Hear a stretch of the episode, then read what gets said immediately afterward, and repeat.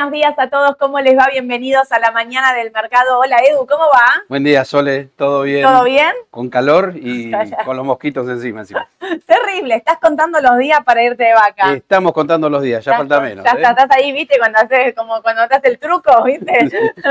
ya queda o tachando, según como quieras nombrarlo. Bueno, eh, una semana me dijiste, ¿no? Yo quiero reconfirmar esto porque estamos todos como ansiosos. Se nos va Eduardo, el otro día leí a alguien que decía, se nos va Eduardo, vendamos todo. no, Eduardo, no, me hagas cara de vender todo, por favor, te lo pido. ¿Ya tenés mi reemplazo? Ya tengo tu reemplazo. ¿Se puede decir? No, nunca, nunca, acá nunca nada se anticipa. Pero escúchame, muchas gracias a todos por haberse sumado ayer al curso que empezó a dar Mauro. La verdad, entré a ver, no sé, tenía como ciento y pico de mensajes, grande Mauro, crack, ídolo, genio. Estuvo buenísimo. Eh, me parece que es un curso que arranca, ahí estaban diciendo algunas cositas mm. para, me encanta porque también dicen, che, y si hacen tal cosa y si ponen tal otra y si explican tal otra, mm. todo, Mauro está tomando nota, toda nota para, para seguir eh, mejorando. más todavía. Exactamente.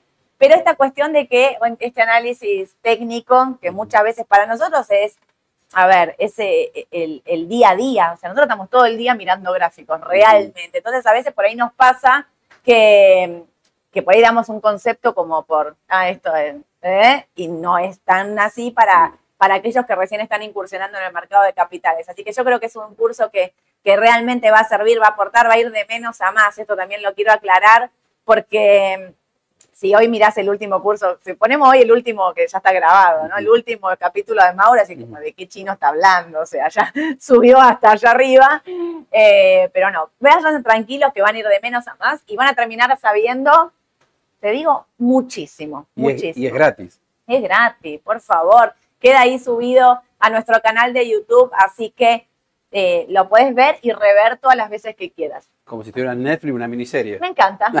Como que te va subiendo el capítulo. Y claro, suscríbete al canal de YouTube porque te llega la notificación de que arrancó este curso, o sea, o que se subió un nuevo capítulo. ¿Netflix también te avisa que subió un nuevo capítulo de algo? Eh, cuando aparece una nueva temporada, creo te aparece, ¿no? Sí. me parece.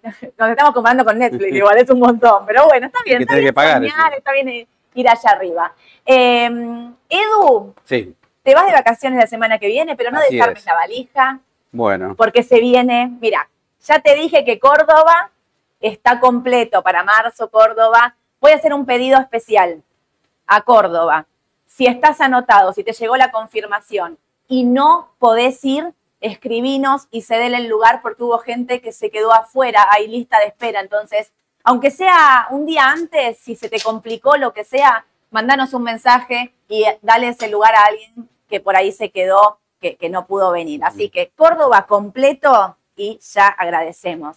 Y el viernes 22 de marzo vamos a estar en Mar del Plata Así que viernes 22 de marzo, Mar del Plata, a prepararse si sos. Hay un seguidor que yo siempre digo que nos escribe, estoy en Cariló. Así que te esperamos, dale, venite. Está cerquita. Está cerquita, venite a Mar del Plata.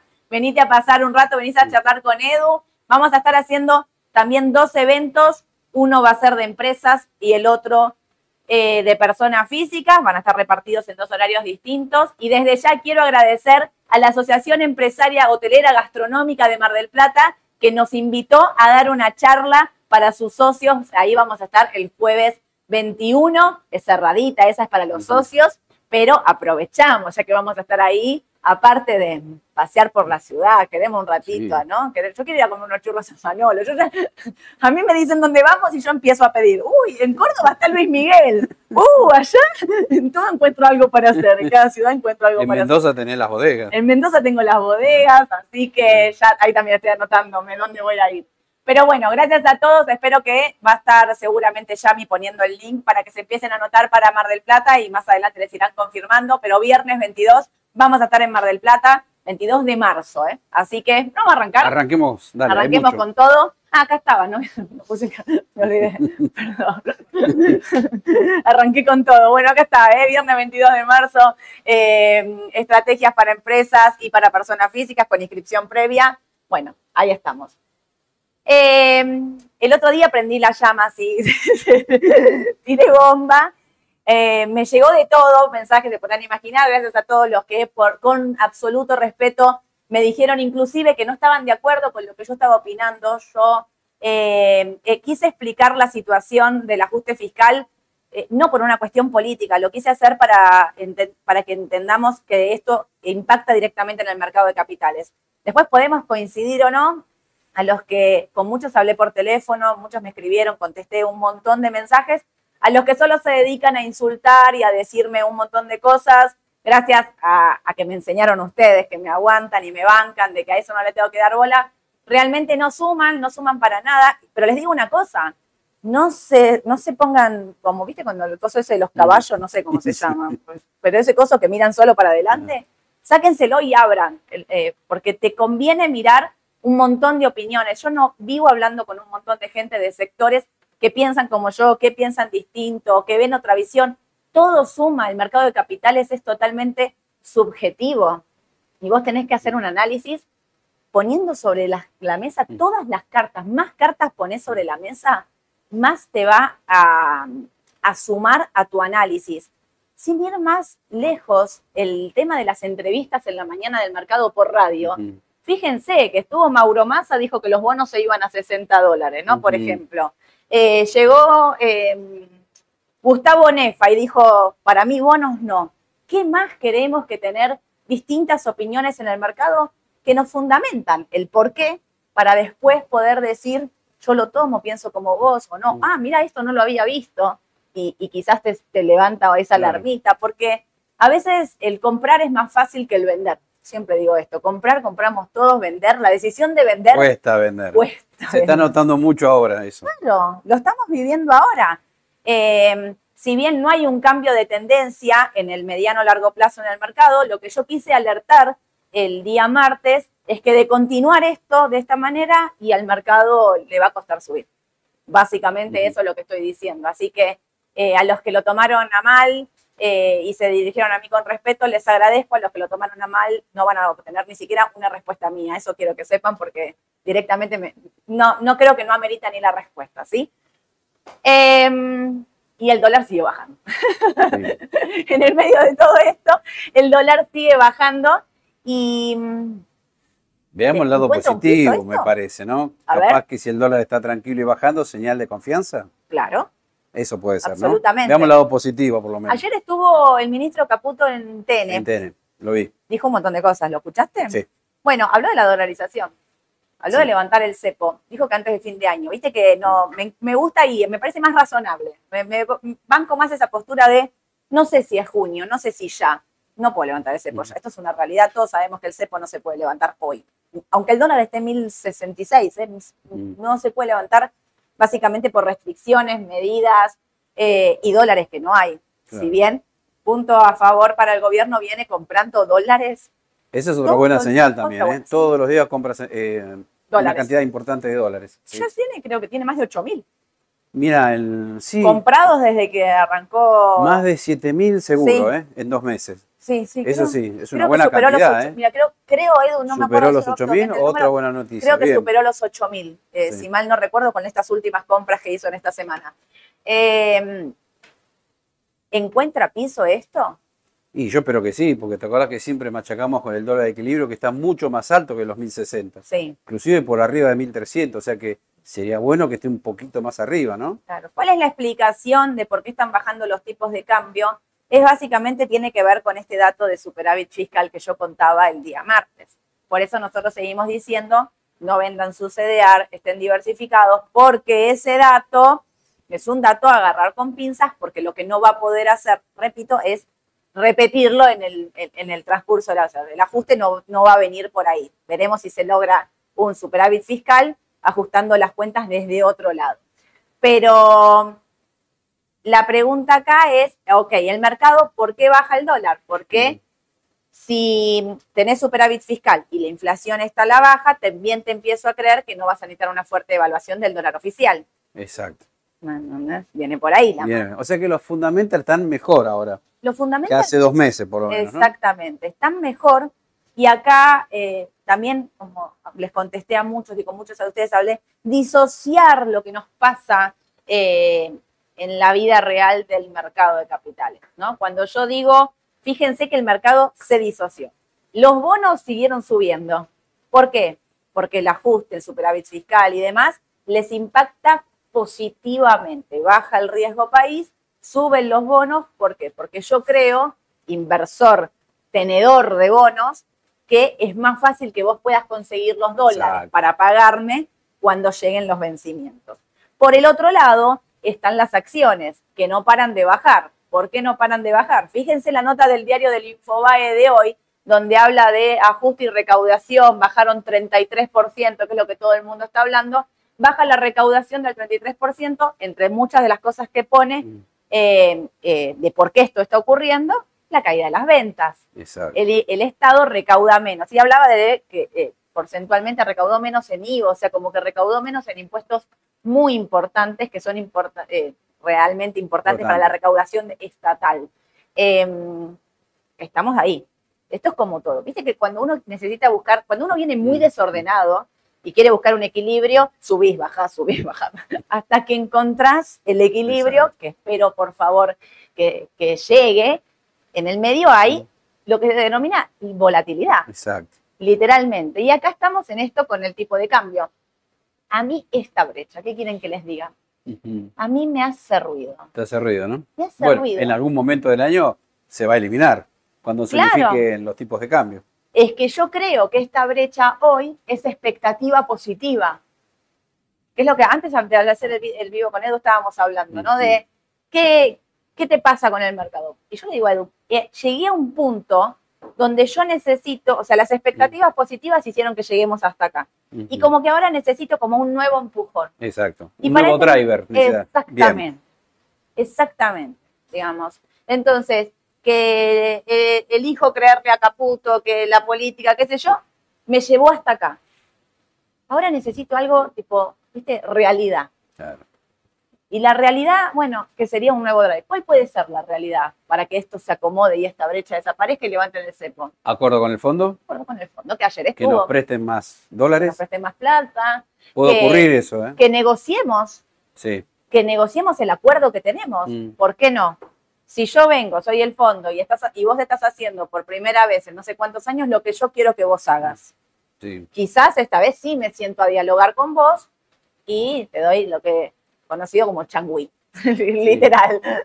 Podría ser. Eso sería un driver positivo para el mercado para que vuelva a arrancar, ¿no? Em, ahí eh, un seguidor me estaba escribiendo por Instagram justo un minuto antes de empezar y me puso, Sole, me quiero anticipar, no es el campo que no va a liquidar, claro, me dividió entre campo y cerealera, lo que se sientan arriba son las cerealeras, lo que no liquidan el mm. campo, me explicaba, estamos obligados y demás, son las cerealeras. Bueno, quizás que las cerealeras liquiden para hablar con propiedad, gracias por enseñarme. Em, quizás ese es un driver positivo también para que mm. esta brecha se mantenga acá. Yo lo que quiero decirles es que esta brecha, en esta condición todavía, mm. a mí me parece súper optimista. Sí, y esto también, mira. ¿eh? Y esto ni hablamos. Ni hablemos el año pasado, hace tres meses atrás o cuatro, teníamos una brecha de MEPS-CL del 15%. Sí. ¿Te acuerdas que decimos no conviene eh, mandar dólares afuera porque vas a tener menos dólares. Obvio. Y ahora quizás convenga hacerlo, porque quizás esto se vaya achicando más en el futuro. Y conviene. O sea. Hasta puede dar negativo, quizás. En, dio negativo en diciembre, ¿te acordás? Pero bueno, por la venta de exportaciones, ahí era una cuestión muy puntual. Pero ¿quién te dice? O sea, en un país donde tiende a la normalidad y la economía tiende a, ordenarse, em, esta brecha no tendría que existir. Exacto. O sea, y si existe es mínima. Es mínima. Es mínima. Eh, bueno, cuando Mauricio Macri no, tenía cepo, no, había brecha, o sea, era exactamente lo mismo tener dólares acá que afuera. Cuando pone el cepo y se va de, ahí llega como el 20 la brecha. cuando caen las pasos y demás. Y cuando, ya no cuando pasa lo de las pasos, las pasos de ellos, y en septiembre, si mal no recuerdo, cuando él pone el cepo, o sea, otra vez que vuelve eso creo que 200 dólares Creo que sigue siendo lo mismo que ahora, los 200 al oficial. Sí, creo que sí. Me parece. Ahí empieza la brecha nuevamente y se dispara. Y en el medio tuvimos, por distintos factores del mercado, esa brecha que va y viene. Más baja esa brecha, eh, quiere decir que hay menos riesgo. Para mí es un indicador de riesgo real, cuando no hay descombinaciones, por decirlo de una manera, como la que pasó en diciembre, que había vendedores y no había compradores. Cuidado con esta brecha, porque hoy, si bien no hay una gran venta, no hay compradores. Ahí para mí está la cuestión. ¿Por qué? Porque las normativas siguen vigentes. Vos no podés comprar más de 200 millones de pesos.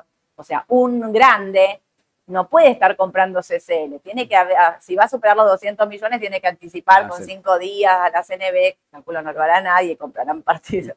No, no sé, se me ocurrió a mí. Lo veo a Edu que me mira como... en fin. Edu, pará, porque acá puse volvió Adrián Wibley de vacaciones. Por suerte volvió Adrián. Y acá puse, me decía, puso un Twitter del estilo, me fui de vacaciones acá, mirá dónde estaba, pasó todo esto y vuelvo y está eh, el dólar. Valor. mirá dónde estamos, acá se ve clarísimo, 2024, cuando arranca el año, casi en el cierre del año estábamos. Casi en el cierre del año. Bueno, fíjate. ¿Podría ser el piso 1070? ¿Será? Nosotros venimos pensando que es el piso como desde acá, desde 1200 venimos más o menos pensando que es el piso. Para todos los que me mandaron no la ves, esta no la vi. Les mando un cariño. Eh... Hay nuevo programa, no la ves. claro, imagínate se, estarán refiriendo a eso, ¿no? Sí, sí, sí. 1070, ¿podrá ser un piso? Ayer me dio la impresión que sí. Ayer me dio la impresión que sí, a mí también, sí. A mí también. Mm. Vamos, a, ver, hoy, vamos a ver hoy, porque el mercado está ahí, está mm. convulsionado. Mira esto, grandes ganadores del mercado, los que hicieron plazo fijo UVA. Hicieron plazo fijo UVA acá, inicio 17 del 1, que fue cuando anunciaba, vos y yo ya hicimos el vivo y decíamos, tipo, a partir de hoy te toma la inflación alta de diciembre y es conveniente el plazo fijo UVA. Claro, si tenías un plazo, fijo, en el banco, dijimos no hacerlo, pero sí el de UVA. Claro. Sí pasarse al de UVA. Mira, el dólar MEP ahí estaba a 1175. Este es el proyectado del plazo fijo UVA. ¿No? ¿A dónde vas a llegar? Y fíjate cómo hasta ahora, como, mira, este es el proyectado, la, línea celeste, el proyectado del plazo fijo UVA, y esta es eh, el dólar MEP. O sea, grandes ganadores grandes ganadores, los del plazo fijo UVA. Cuando se le cubran los 180 días, qué decisión, renovar o no renovar. Acá veremos qué es lo que, es lo que dice, qué es lo que pasa. Pero em, me parece que muestra muy bien cómo, bueno, la inflación que se va a ir bajando, o sea, el plazo fijo UVA va a ir rindiendo cada vez menos porque la inflación viene. En teoría debería ir bajando. En teoría. Y eh, eh, como el dólar MEP, ahí, ¿eh? Planchado. ¿En qué invertimos, Edu? ¿En qué invertimos? Tocaste un buen tema y ya lo dijiste, porque si estamos hablando que podríamos estar en recesión ya, claro. en teoría las empresas van a vender menos, van a ganar menos, con lo cual por eso veníamos diciendo ya de principio de enero, ojo con las acciones. Primero porque el Merval en mil dólares estaba bien valuado, eso creemos, ¿no? Sí. Y segundo que la perspectiva para las ganancias de las empresas va a ser menor a futuro, ¿no? Por lo menos en este primer semestre del 2024. Pero bueno, si no hay nada para hacer en renta variable local, siempre hay algo para hacer en otros activos, ¿no? Y veníamos machacando también los bonos con SER, eh, los bonos duales, los bonos dólar link y algunos CDR. No todos, algunos, ¿eh? Algunos. Algunos, no todos. Pero eh, bueno, entrando en el terreno de, bonos, sí, veíamos buenas perspectivas para la L30D, también a L29, que quizás es mejor, pero bueno, siempre machacamos el tema del volumen, que al ser tan bajo a veces cuesta comprar más si uno es un inversor muy grande, ¿no? Claro. Pero acá tenés otra alternativa, el bono dual, ¿no? que vence en abril. Sí. Ajusta por dólar oficial y por inflación el mayor. Exacto. Y fíjate que hubo indicaciones muy fuertes en los últimos días. No sé a qué obedeció eso, ¿no? ¿Bopreal? Eh, puede ser una primera justificación. ¿Bopreal? Sí, puede ser. Por eso en estos niveles me parece que ya estamos en condiciones de experimentar algún rebote en estos bonos. fíjate que ahí parece que hizo un pisito, ¿no? Sí, Sí, sí, sí, sí, por eso. Si hoy arranca para arriba, le vuelvo a creer a este bono. ¿eh? El volumen del TV24, el LinkedIn. Una cosa. No sé si algún. ¿Ayer hizo volumen récord? Claro, es lo que dicen los especialistas. Yo no le creo tanto al gobierno eso de valor 2% mensual el oficial. No va. Con una inflación del 25, después del 20, el 18, te vas a atrasar con el tipo de cambio oficial. En algún momento eso se va a ajustar. No sabemos cuándo, sea fin de febrero. Por más que sea un dato optimista de la inflación, digo, por más que venga bajando la inflación, porque ellos se agarran de decir, miren cómo está bajando la inflación. ¿A vos te parece que igual necesita un poco un salto más para estabilizar? El tipo de cambio oficial, sí. Yo también opino, opino sí, ¿eh? Por eso creo, este es un buen mono y el otro, inclusive por ahí hasta puede resultar mejor, ¿no?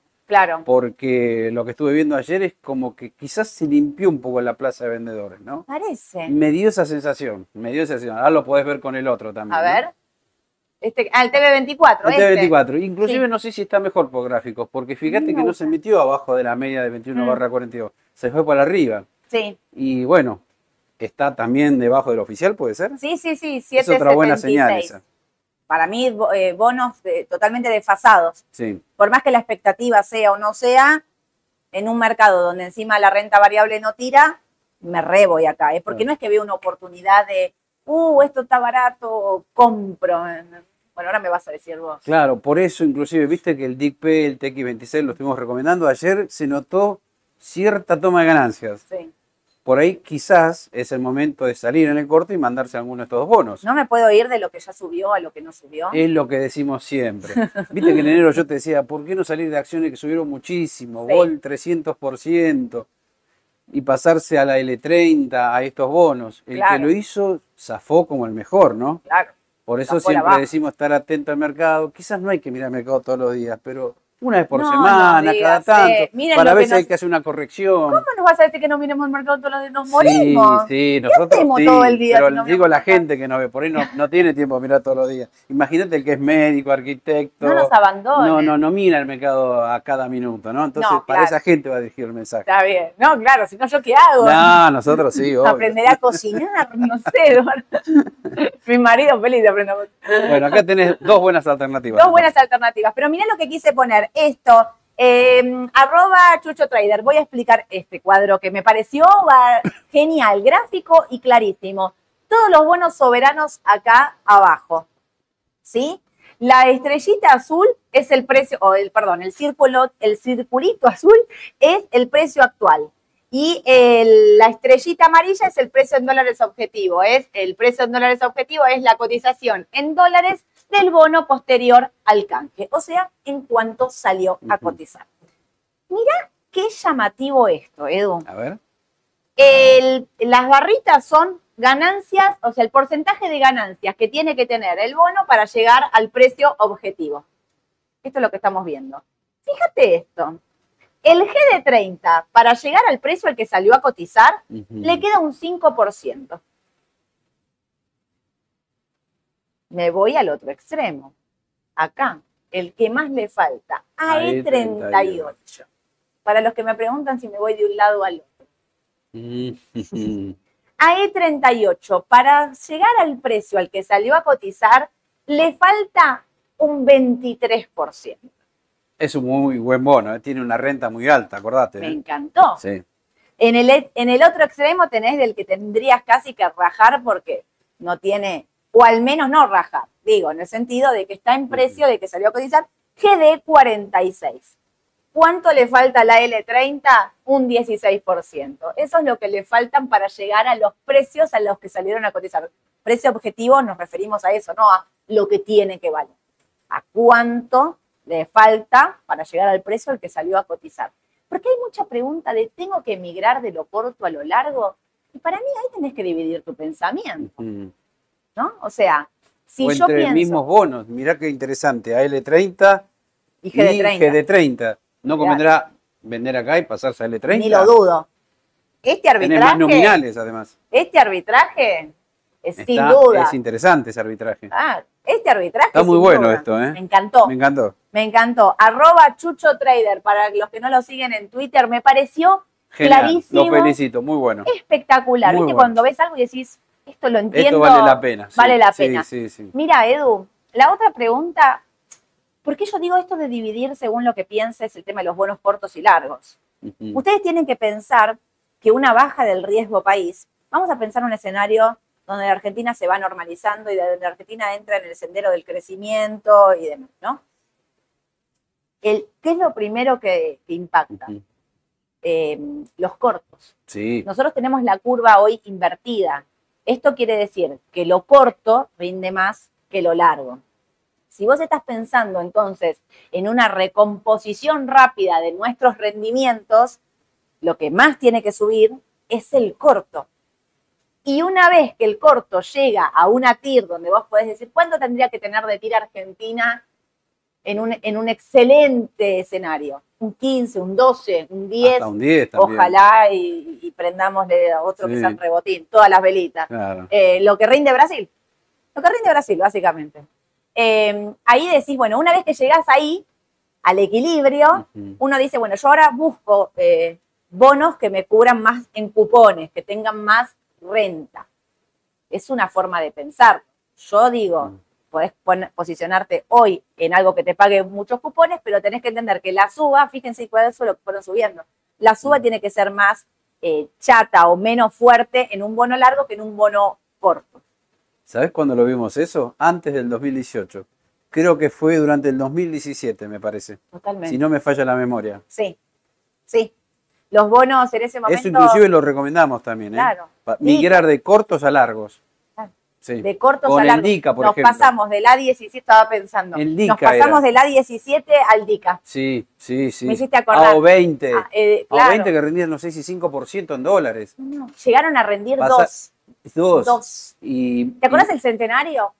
También el centenario. AC17, lo acuerdo, mira, me acuerdo la, la C17. Bono cuanto más largo era el bono, convenía comprar el que era el más largo de todos. Claro, al 2117. Bueno, eh, era una, eh, o sea, tenés que moverte como Estados Unidos, hoy que estamos todos en posición corta de bono porque la tasa está más alta. Cuando la Fed empiece a bajar la tasa, nos vamos a ir todos más largos. Exacto. básicamente nos vamos a pasar de un ladito al otro.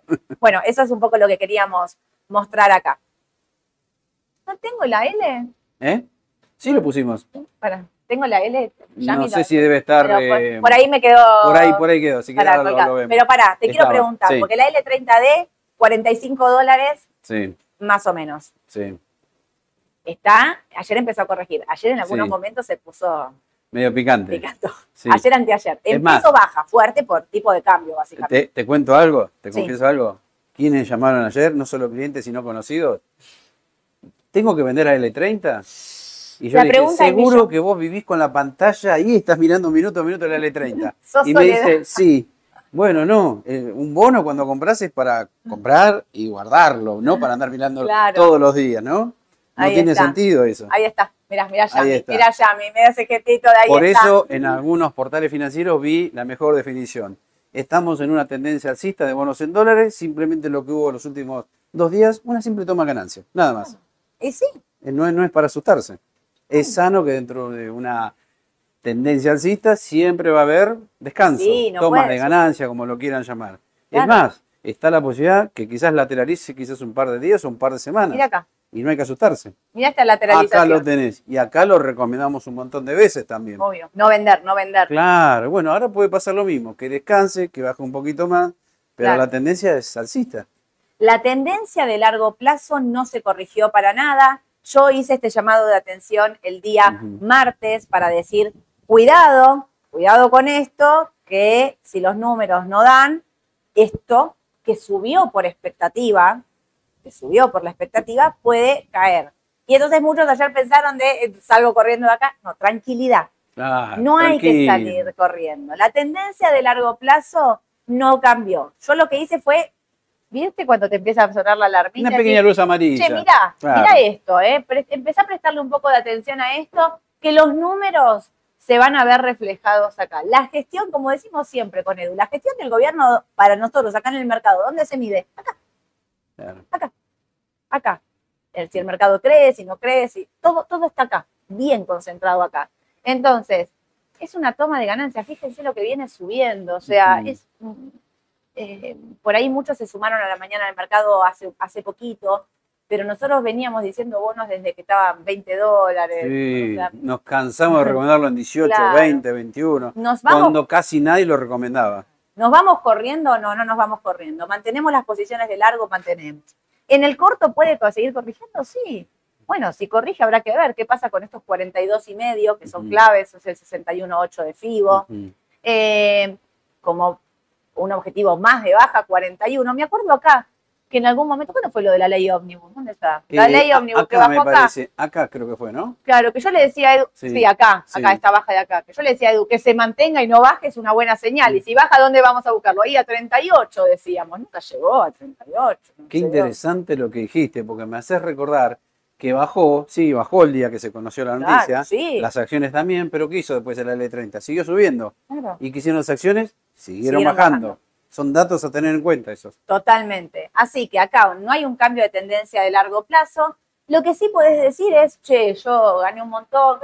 Bueno, a veces tampoco está mal retirar una parte, bajar la exposición. Por ahí tenías una buena cantidad en tu cartera y decís, bueno, tenía un 60, bueno, vendo un 10, me paso un bono TDA24, TV24, Diversificar, un CDR. Tal cual.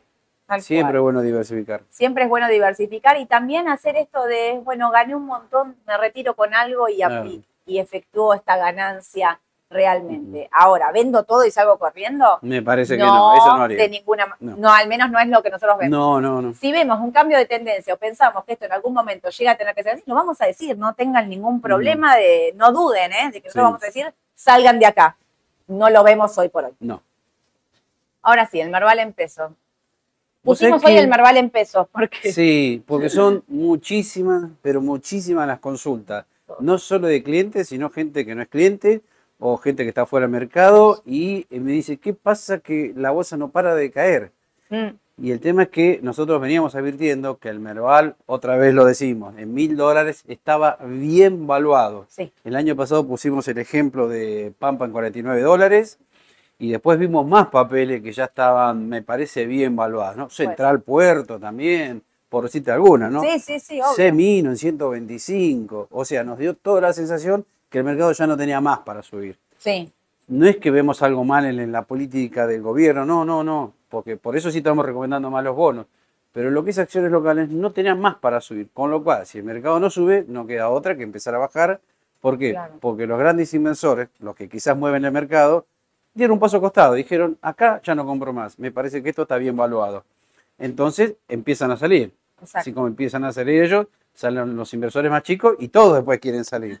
Todos queremos rajar. Claro, y es así el mercado. Lamentablemente el, el, Merval es así. Históricamente siempre fue volátil, ¿no? Obvio. Con lo cual ese riesgo lo manifestamos y vemos que puede seguir cayendo. Más allá de un rebote técnico de corto. Eso te iba a decir, conté las ruedas mientras vos estabas hablando, yo conté acá cuántas ruedas de baja hay. 11 ruedas, decime que en la 11 rebota. Y te digo más, en el mes, en lo que va de febrero, estamos ahí a 22, hubo solo dos días de suba. Dos días de suba. Otra vez se nos está cumpliendo que después de un enero maravilloso tenemos un febrero desastroso, una vez más. Qué cosa, es terrible, ¿eh? Y viste que a mí me gustan mucho las estadísticas y yo digo, para, venimos subiendo de un verbal de 300 dólares 2020-2021. Llegamos a 1000 dólares. ¿No te invita a salir eso? no te está diciendo, che, gané muchísimo, no debería salir con algo. Eso también lo estuvimos machacando, ojo, ¿eh?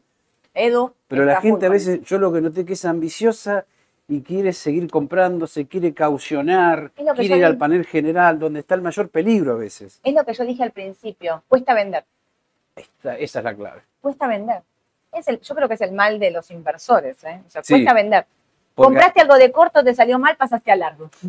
pasaste a largo, empieza a bajar, empieza a bajar, empieza a bajar y vos decís, sigo de largo.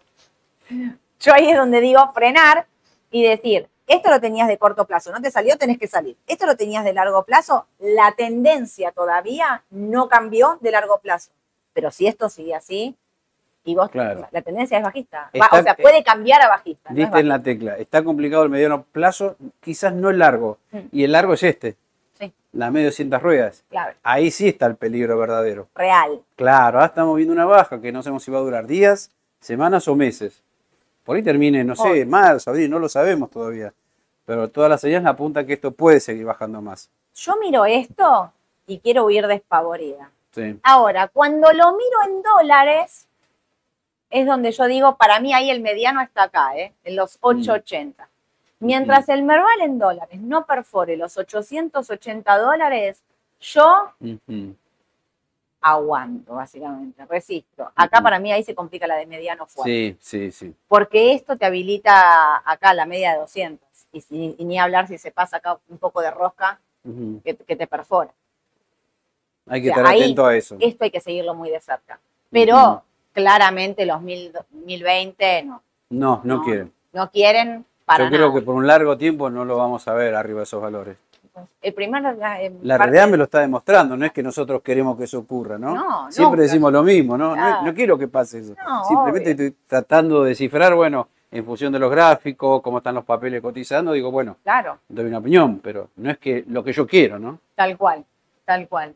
Pero bueno, y acá, Central, está bien valuado. ¿Te acordás? 7, 8 dólares también lo dijimos ya. Una parte del año pasado, un par de veces también lo dijimos. Para, vos tenés una noticia bomba para el cierre, ¿no? Sí, tenemos, no sé llamarla bomba, muy buena Muy buena, muy buena. No se vayan porque... No se va, es, no es bomba mala, no, es bomba buena. Es buena, es buena. ahora vamos a dar quizás muchas malas, pero al final vamos a dar una muy buena. no se desanimen, esperen hasta el final, van a ver. Central Puerto también, súper complicada, ya está por debajo de la media de 21 barra 42. Este es el gráfico en dólares, ¿eh? Sí. En el peor de los casos, ¿qué puede pasar? Bueno, que vaya a buscar la media de 100 ruedas. No se cree que dará un 10% de baja, quizás. Si quiero algo positivo, algo no tan malo, ¿no? Pero el papel no tira, lamentablemente no tira. Mamita. Vamos a ver el balance también, a ver si hay algo como para cambiar de opinión, pero por ahora no, es una opción. No comprador de Argentina, acción, renta variable. No. Me mató, me puso una bombita. Te lo resalté para que quede bien una bombita, vayan a ver el gráfico en la descripción de YouTube. Nos puso un circulito y una bombita y acá nos puso un signo de pregunta, como se nos viene la noche. ¿Sí o Qué malo que soy, ¿no? Uy, afilado. Claro, porque recalcamos tantas veces Pampa 49 dólares que dije, bueno, espero que ahora sí lo vean, ¿no? Porque más allá del análisis técnico están los fundamentals. No se olviden de los fundamentals, que es más importante que esto, ¿eh? no se me lo hace a mí, como diciéndome, te lo dije una. Te lo dije una vez, te lo, dije, otra. Soledad, te lo pongo en dibujitos, Soledad.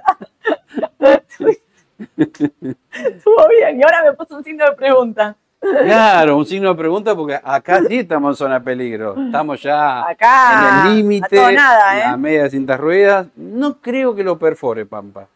Si lo perfora, Edu, que cuidado que no nos haga este ole, ¿eh? También. Sí, puede pasar esto también, ¿eh? Nos hizo un ole ahí también, ojo. No creo que lo perfore. Y si lo perfora, habría que esperar igualmente a ver el balance, a ver si tenemos algo ahí que nos permita cambiar de opinión, ¿no? ¿Cuándo viene el balance? Y tiene que venir los primeros días de marzo. Ah, yo voy a estar acá, ya lo voy a poder ver. Menos mal, si no, desde la costa me lo vas a leer. me vas a decir tu opinión, si es bombita o signo de pregunta. Em, Corto plazo complicado. puede ser, no, puede ser que rebote un poquito, puede ser, pero de mediano está complicado. Acá es un San Rebotín, acá le tendríamos que haber puesto la estampita de Pau. Sí, ¿eh? sí, sí, San Rebotín. A ver, la lógica, la teoría te dice, sí, puede rebotar en la media cinta ruedas. Puede ser. Pero vamos a ver cómo sigue el resto del mercado, cómo sigue afuera, cómo viene el balance. Hay muchas variables en el medio para ir analizando, ¿no? Este corte de media. Sí, eso ya, viste, ya te da la pauta de que no está bien el papel. No está bien. Bueno, veremos, a esperar. Ahí sí a rezar, ¿eh? Y acá, y acá Acá te doy el beneficio de la duda. ¿Por qué? Porque si bien la mayoría de los papeles están con tendencia negativa, sí. IPF parece como que está en una isla. No sé si va a subir, pero por lo menos no va a caer. Claro. Es lo que me muestra el gráfico. Algunos me dicen, bueno, por ahí el balance viene muy bien y ahora el tema de los aumentos de la nafta se empieza a reflejar en el balance, mm. pero también tenés la suba del tipo de cambio que la puede complicar por la deuda que tiene. Así que es una incógnita. Por ahora, zafa. Qué bien que está con respecto a Pampa. Claro, ¿viste qué diferencia que hay? Qué diferencia gráfica. Hay mucha, mucha diferencia, sí. Así que Pampa, si tenés, quizás sería la única que me quedaría por ahora. Por ahora. No sé si compro, ojo, eh, pero si la tengo, espero. No compro, pero espero, espero. Sí. Y PF ahí tiene el techito ahí en 18. Exactamente. Cresud. Ay, Cresud. ¿Sabes lo que más me duele? Que la estuvimos recomendando porque apostamos que el balance venía bien, yo por lo menos, ¿no? Y fue un desastre. Sí. Te lo digo así, sinceramente. No te gustó para nada. Para nada. Y bueno, acá está el fiel reflejo de lo que son los números de Cresud. No pasa nada. Es más, fue a buscar la media de asiento, rebotó y ahí está bollando. No me dice nada, ¿eh? No, no comprarías. no, tampoco. Y con ese balance venderías. Menos todavía, sí. Y el campo y no. No. No te importa nada. No, no. Okay, me quedó clarísimo. ¡Upa! ¿Qué pasa acá con Loma? Te cuento algo, acá tenemos mucho para decir Loma. ¿eh? Sí, tenemos mucho para decir Loma. Lo primero, hacía años que no veía una acción con un proceso de lateralización tan grande. Miren lo que es esto. 2020. Miren lo que es esto. Terrible. Fue una acción que fue una pérdida de tiempo. Es como tener algo que sube, baja, sube, baja, pero está siempre en el mismo lugar. Claro. Y ahora encima las perspectivas son peores. ¿Por qué? Porque cuando hay recesión, ¿qué sector es el que más lo sufre? La construcción, los despachos de cemento. Así que ojo ahí. Y encima, ah, te tiro la otra. Se está por vender. ¿Se vende? Eso dicen. Ya salió en un portal financiero, lo vi, o sea que algo de cierto debe haber, ¿eh? Están negociando la venta y... Ahora, ¿qué valor? ¿Este que está acá, o acá, o acá? ¿Ale? No sé si Ale tiene algo para decir. Hace cara de... una manito que le gusta mucho Loma. Sí. Los... Cresud. Ah, Pampa, Midland, claro, Midland. Ah, bien, sí. Para comprar. Ese es un posible comprador. Un posible comprador. de Pampa, sí. De Pampa. Bueno, veremos. Pero el tema ¿En este precio? ¿Está barata? ¿A si qué la valor compra Midland, no, me hace cara de no. Yo por el momento la dejo pasar. Dejémosla fuera porque no nos dice nada. No dijo clarísimo, veremos. Ay, Dios. Texar. En cada papel que me pone digo, ay Dios. Pero metamos fundamental, que es lo que más me gusta. No tanto análisis técnico. De los balances que vino hasta ahora, mal Aluar, mal Texar, mal Cresud, mal Mola. Sí. La misma empresa lo está diciendo. Ojo para el año que viene. Mm. El primer trimestre eh, seguramente se va a resentir la actividad y ya la empresa te está adelantando que seguramente va a haber menores despachos. Con lo cual no esperamos gran cosa de los números de Texar para los próximos trimestres. Y el gráfico te lo está diciendo, es bastante elocuente. ¿Te acordás cuando llegó el balance? Estaba por acá cotizando. Mirá lo que hizo. De corto están todas para el rebote están Todas mal, están para el rebote. Pero ¿quién te lo garantiza? Serán rebotes técnicos, no acompañando a los Y además este rebote técnico, ¿qué será? ¿Un día, dos días? O rebote de gato muerto. Salí, claro, te iba a decir, me ibas a decir rebote de gato muerto, rajá no de ahí. No me sirve, claro, rajá de ahí maravilla, claro. Claro, o sea, este rebote aprovecharlo para salir. Exactamente. Aprovecharlo para salir mejor. Por lo menos nos quedamos tranquilos que vinimos advirtiendo esto ya del principio de febrero. ¿eh? No es que lo estamos diciendo ahora, lo dijimos el martes pasado, ya lo veníamos Y acá la media se está complicando. Y además vos fijate, es el cálculo de Aluar. ¿En qué sentido? Esto. Vos fijate cuando un papel vos decís, no puedo, bajo, no puedo, bajo, no puedo no puedo. Son muchas las veces que no pudo. Claro. Eso te está diciendo que estaba en un techo Texar. Claro. Y por fundamental, ¿eh? No solo por AT. Totalmente. Así que por ahora olvídate de Texar también. Ah, trajiste toda. Seni. Prometí que no le iba a traer más y la volví a traer. ¿Pero por, qué? Porque te insisto con lo fundamental. Así como dijimos, ¿te acordás el año pasado? Se están todos riendo. Acá sí, se me están riendo, sí, no sé por qué. ¿Qué está diciendo? Porque estás repetitivo porque no te están dando bola, eso, yo me lo imagino por cómo Espero que que me dé bolilla, porque tiene algunos de estos papeles y está preocupado, ¿no? Claro. Esto acá es terrible. ¿Vos te acordás con Semino que la recomendamos en abril, mayo, ya cuando valía 25, 27, 30, 35, se fue a... No sé, ya perdí la cuenta. No me acuerdo. Se fue a 160, pagó dividendo en acción, efectivo, bueno. Hoy los números de Semino, son muy buenos, pero en 125 está bien valorado también. Terrible. O sea, cuando hubo esas situaciones, ¿por qué voy a mantener un papel si ya más de eso no va a valer? Más de 125.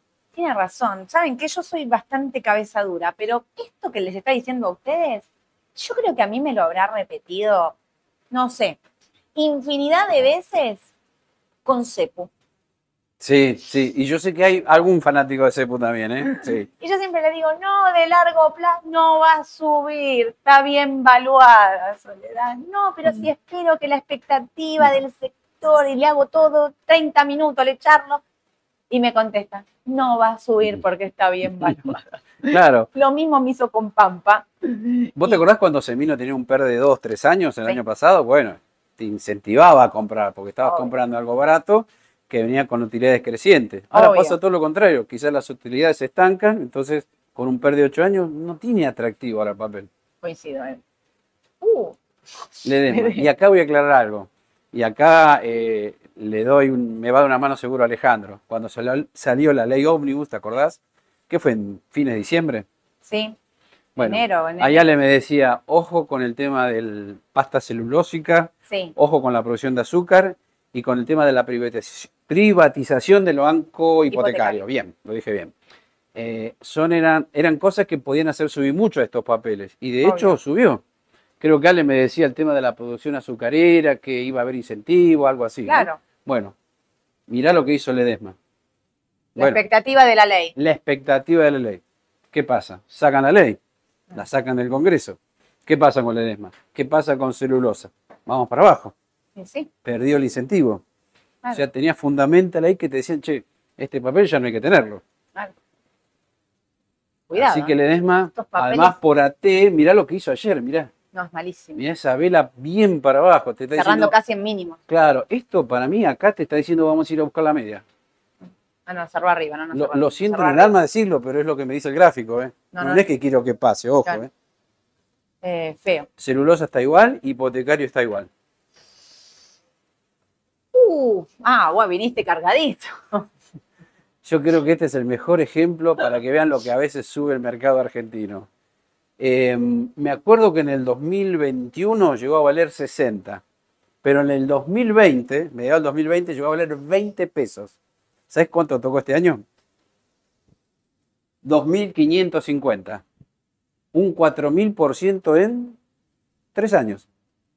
Está bien, ya sé, es en pesos. Sacale la suba del dólar. Un 500% en dólares seguro que te dio como mínimo, ¿no? Con lo cual, ¿qué más le podés pedir a este papel? Ya está. Ya está. Ya está.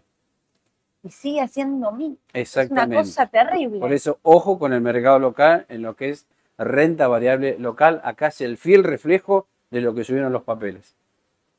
Por eso te lo traje de muy largo plazo acá. Me dejó ¿eh? muda. Pocas veces pasó. Y yo me quedo como, eh, ¡uh, Dios! Y acá te traigo mejor todavía. Viste que yo tengo la teoría que cuando un papel sube mucho un año, mil por ciento. Bueno, este fue el caso, más del mil cien por ciento el año pasado, en pesos.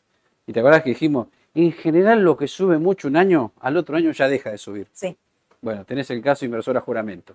Tenés el caso de Habana, el caso de Patagonia. Fueron los papeles estrellas del año pasado. ¿Cuánto más se le podía pedir? Claro. Y además otra cosa, está dentro del panel general. Sí. Cuando vos querés salir del panel general en baja, no se puede salir. No se puede salir. Por eso ayer vimos baja del 13%, del 14%, del 11%, del 10% en varios papeles. Sí. Porque cuesta salir. Terrible. Este es el gran problema. Terrible. ¿Me puedes, en algún momento me llega algo de luz acá en Bueno, por ahí te digo, en lo que va de febrero quizás es el único papel que está positivo todavía. Mira. Creo que llegó a estar un 19% arriba, fue el único de panel líder, ¿eh? el único de todo el mercado. Con lo cual, ¿qué te estoy diciendo? Si tenías come y zafaste de todo, y mira, yo te diría, yo saldría por las dudas, ¿no? ¿Vos qué pensás? Porque si sabés de las bajas de inversora juramento, de Vol, Vol creo que llegó a bajar, ahora creo que lo vamos a ver, llegó a bajar un 50% en tres semanas. Por eso te decía, acá sería prudente y si bien puede seguir, come, yo saldría por las dudas. ¿Vos la ves bien evaluada esto por También, sí, sí, sí, también, sí, sí, sí, debajo de 100 inclusive. Bueno. Mirgor no sé, quédense hasta el final que dijo que tiene una buena noticia. ¿eh?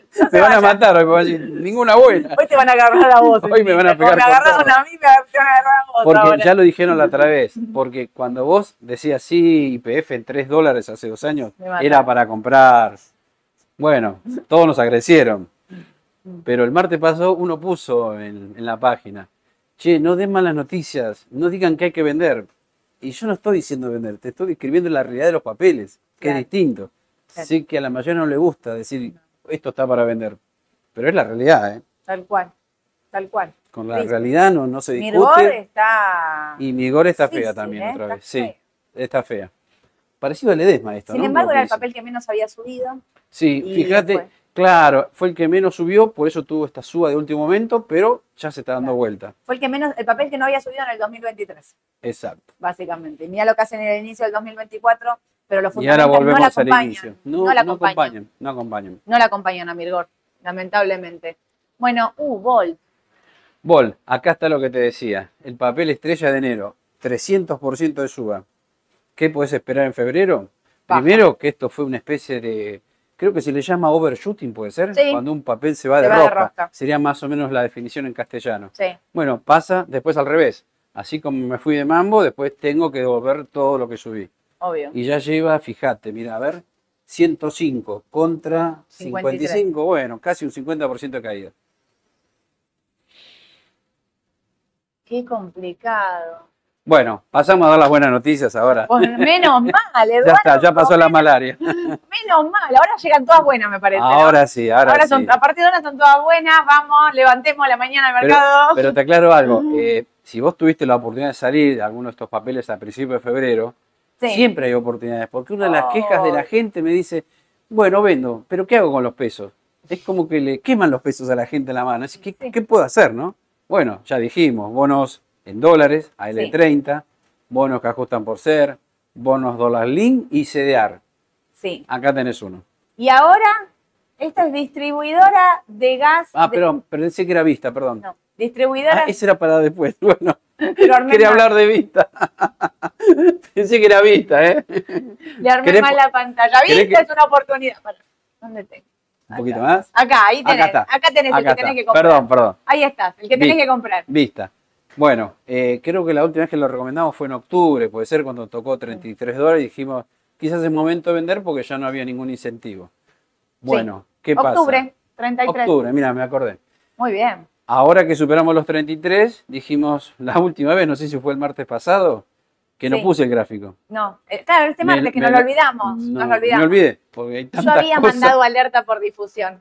Cuando superó los 33. Ahí está, bien. Yo había mandado alerta por difusión a los clientes para que. no a los clientes, a todos los que están registrados en el canal de difusión, para que sepan que Vista había pasado los 33. Exactamente. Fue la señal que necesitábamos superar los 33 dólares para que el papel vuelva a retomar el asa. Y encima, y esto es lo más importante, apareció el balance. Mira, Ahí está. Acá lo tienen. Fue muy superior a lo esperado. Creo que se esperaba un dólar con 16 y la ganancia fue un dólar con 43. Si no me falla la memoria. Pero mira, acá tenemos, ahí está. Acá este es el resultado del análisis interanual de los 12 meses. Vinieron mal las ventas, flojas, pero la ganancia operativa de los últimos 12 meses subió un casi un 20%, el resultado del periodo le da más un 47%, la ganancia por acción del 2023 fue de 4 dólares, la ganancia por acción del 2022 era de 2,75. Producción petróleo y gas más 18%, inventarios, inventarios más 28%, las reservas más 27%, horizonte de 17 años. Esto lo armó Ale, ¿eh? espectacular. La producción, lo que más importa, subió un 35% y apuntan a duplicar producción actual en tres años y la ganancia operativa más 23%. La verdad que muy bueno. De bueno a muy bueno, me parece. De bueno a muy bueno, y ahí tenés.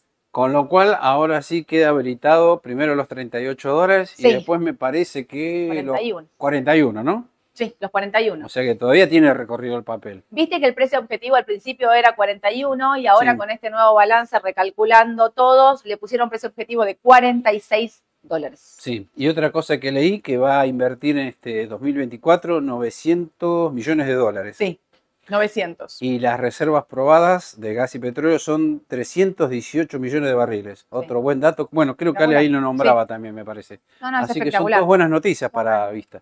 En CDR. Si estás en pesos y lograste vender algo, bueno, acá tenés una, buena opción. Para Diría está muy buena opción. Sí. Yo digo excelente. Sí, ya sé, porque te doy pie, vos lo descubriste hace varios meses. Yo después me acoplé más tarde.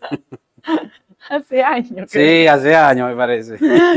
Eh, muy buenos resultados. Me parece que habilita, si no tenés vista para y querés comprar algo en pesos, me parece que es una muy buena opción, hablando en serio, porque el mercado argentino está, que bien puede venir un rebote del corto plazo, pero el mediano largo, vamos a ver si dura. Esta es una excelente opción de, de corto, de mediano y de largo. Mm. en las tres. Primero por el tipo de cambio, segundo por el CCL, segundo porque lo fundamenta la compañía, tercero porque desde el técnico, superando los 33 dólares, habilita los 38 como primer objetivo, los 41 como segundo, precio objetivo de las calificadoras del mundo, 46. ¿Te tiene un dato más? Sí. El CDR. Ayer fue el más negociado. Ah, mira. De todos los CDR que cotizan en la bolsa. Después le siguió Coca-Cola y después no sé si Nvidia, me parece. Y claro. Mira, acá estoy. Ahora te vengo con esto. Esta es la buena noticia del mercado local. Bueno, Argentina, ¿eh? Damos la buena noticia. Les digo por qué para mí es una buena noticia, porque este es el verdadero sentido del mercado de capitales. ¿Y cuál es? Que se acerquen inversores, que las empresas hagan nuevas emisiones de acciones. Esa es un poco la idea del mercado de capitales, ¿no? Obvio. No solo estar pensando en comprar, vender, analizar balance, el análisis técnico, el trading, no. Esta es la verdadera causa por la cual existe el mercado de capitales, ¿no? Y así que después de varios, varios años de sequía, apareció Distribuidora Gas del Centro. Sí. Que bueno, van a colocar 8 millones de acciones, el 5% del capital, en un rango que va de 1.000 pesos a 1.300. Valor libre es 349. A mí me da con los resultados futuros que puede tener un PER de 8 años. Con lo cual me da la impresión que podría ser un poquito, no sé si llamarlo caro, bien valuado, me parece, ¿no? No tiene una gran expectativa de suba con estos números. Me parece que sí. En el corto plazo. Pero igual resalto la buena noticia que viene una nueva empresa. Que venga una nueva empresa al mercado. El mercado de capitales, la función del mercado de capitales es esta, es que las empresas se financien, crezcan por eh, intermedio del mercado, que no tengas que ir a pedirle plata al Estado, que hay inversores que quieren estar y ser parte de tu empresa y que vos emitas una ON, mm pongas paquete accionario, abras tu paquete accionario. Es eh, el ABC de, la economía, de cualquier economía del mundo. Acá el mercado de capitales es muy chiquito, siempre estuvo muy también, eh, al ser chico, muy manipulado. Entonces eso a veces le hace perder confianza y credibilidad. Y en un país donde la confianza en el mercado se ha perdido absolutamente, a veces cuesta que una empresa quiera venir al mercado de capitales. Pero bueno, vos podés venir desde a descontar una factura de crédito electrónica, tomar una caución bursátil o venir en una casa de una gran empresa, abrir tu paquete accionario y cotizarlo en bolsa. Para mí, celebro, celebro que el mercado siga mm. creciendo, trabajo de esto, quiero seguir trabajando mm. de esto y quiero sobre todo que el mercado tenga la confianza y, el valor, que le demos todos el valor que tiene realmente, porque es el instrumento para mí más genuino de crecimiento de un mm. país. O sea, lo pienso y, y, lo digo realmente. Así que Puede ser que salga un poco cara, pero celebro la noticia. o voy evaluada, celebro la noticia de tener algo nuevo en el mercado claro, de capitales. Porque la última que tuvimos fue Gami allá por el junio 2019, ¿no? Junio 2019. Sí, mm, pero otra vida, tipo. Claro, pero igual Gami, recordemos, se había ido y después volvió. Ah, es verdad. Si me remito más para atrás, me tengo que ir a mayo 2016 cuando salió Habana, Habana Holding, junio del 2016. ¿Y sabes por qué vino? Necesitaba expandir sus sucursales en Mar del Plata. Es verdad. ¿Te acordás? Es verdad, es verdad. Y mirá lo que hizo. Bueno, mirá lo que mirá soy Habana. Mirá lo que hizo Habana. mirá el sentido del mercado capital. Una empresa nueva que nadie le daba nada, dos mangos que decirlo, ni yo ni nadie. Y sin embargo, como necesitaba dinero, vino al mercado de capitales, consiguió y hoy es una empresa enorme, enorme. Fíjense que fue una de las que más subió, no solo se expandió, ahora está con este tema. Se expande a nivel internacional ahora. Sí, sí, sí, sí, no, no, increíble. Bueno, bien, bien por el mercado. Los dueños contentos y los accionistas contentos también. Obvio, escúchame. Y el Estado también porque recauda más Pero si una empresa crece. Pero, escucha, se Ojalá volvamos a ese círculo virtuoso. Ojalá. ¿Te acordás a principios del 90 cuando arrancó el plan de convertibilidad? Salió Telefónica, salió Telecom, salió IPF Ojalá podamos volver a esa etapa. Ojalá, ojalá. Eh, bueno, acá tenías algo para decir. Ah, acá me lo habías dicho todo. Sí, acá está el resumen. el ticker de GCE y el 29 de febrero eh, finaliza, no, perdón, el 28 finaliza el proceso de 28, suscripción. el proceso de suscripción. Perfecto. Bueno, para vista, me voy, tengo un par de minutos nada más. ¿eh? Acá, Estados Unidos. Uh, Apple. Apple. Bueno, acá podés ver un rebote, me sí, parece. Acá sí. Sí, yo creo que no lo va a romper la media de 200 ruedas. Yo también veo Apple para un rebote. Porque te acuerdas que la otra vez dijimos lo de Warren Buffett que vendió una parte. Bueno, no se asuste. Vendió nada. Vendió algo. De lo que tiene el 50% de su cartera, vendió nada. Por eso Apple acá en, esta zona podría rebotar en dólares. Por ende, el CEDAR podría ser una buena alternativa absolutamente. El papel del que nos vamos a seguir quedando afuera. Sí, tenemos que reconocerlo, la verdad. Nos quedamos porque no sé si insinuamos que era mejor esperar afuera. ¿eh? Sí, nosotros dijimos que no nos la jugábamos con el balance. Claro, yo era cuando dije, prefiero verla afuera. Hoy sube 13% en el La vemos de recontra afuera y felicitamos, felicitamos a los que compraron, se la jugaron y la mantuvieron en un excelente resultado. Trajo mm. un balance extraordinario eh, sube 13%, sí. 7,65, corto Hizo todo. máximo, con lo cual sí, puede seguir ahora. Sí, Habilito puede seguir. Toda, todo de nuevo, así que veremos. Lo seguimos mirando afuera. Escúchame, eh, hago una pregunta porque son y 46, ya. Juan, fuerza, son los mejores. ¿Qué opinan de las empresas relacionadas a electricidad con este aumento superior al esperado? Edenor, Transener, Cepu, Seco y Pampa. Bueno, justo Pampa la vimos.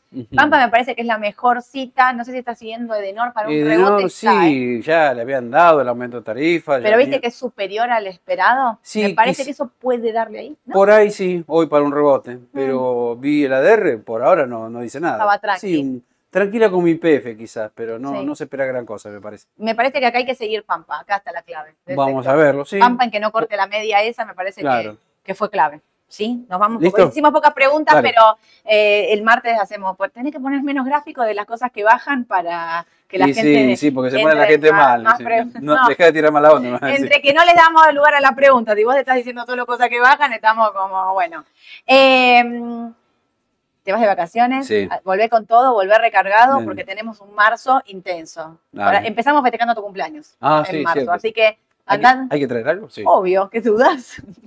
favor de Sabana.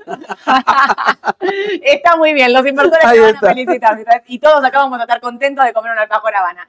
Muchísimas gracias a todos por habernos acompañado. Quiero contarles una noticia que tenemos para el día de mañana. Vamos a empezar en la radio un nuevo ciclo, por decirlo de una manera. Eh, es también a pedido de ustedes. Experiencias de inversores.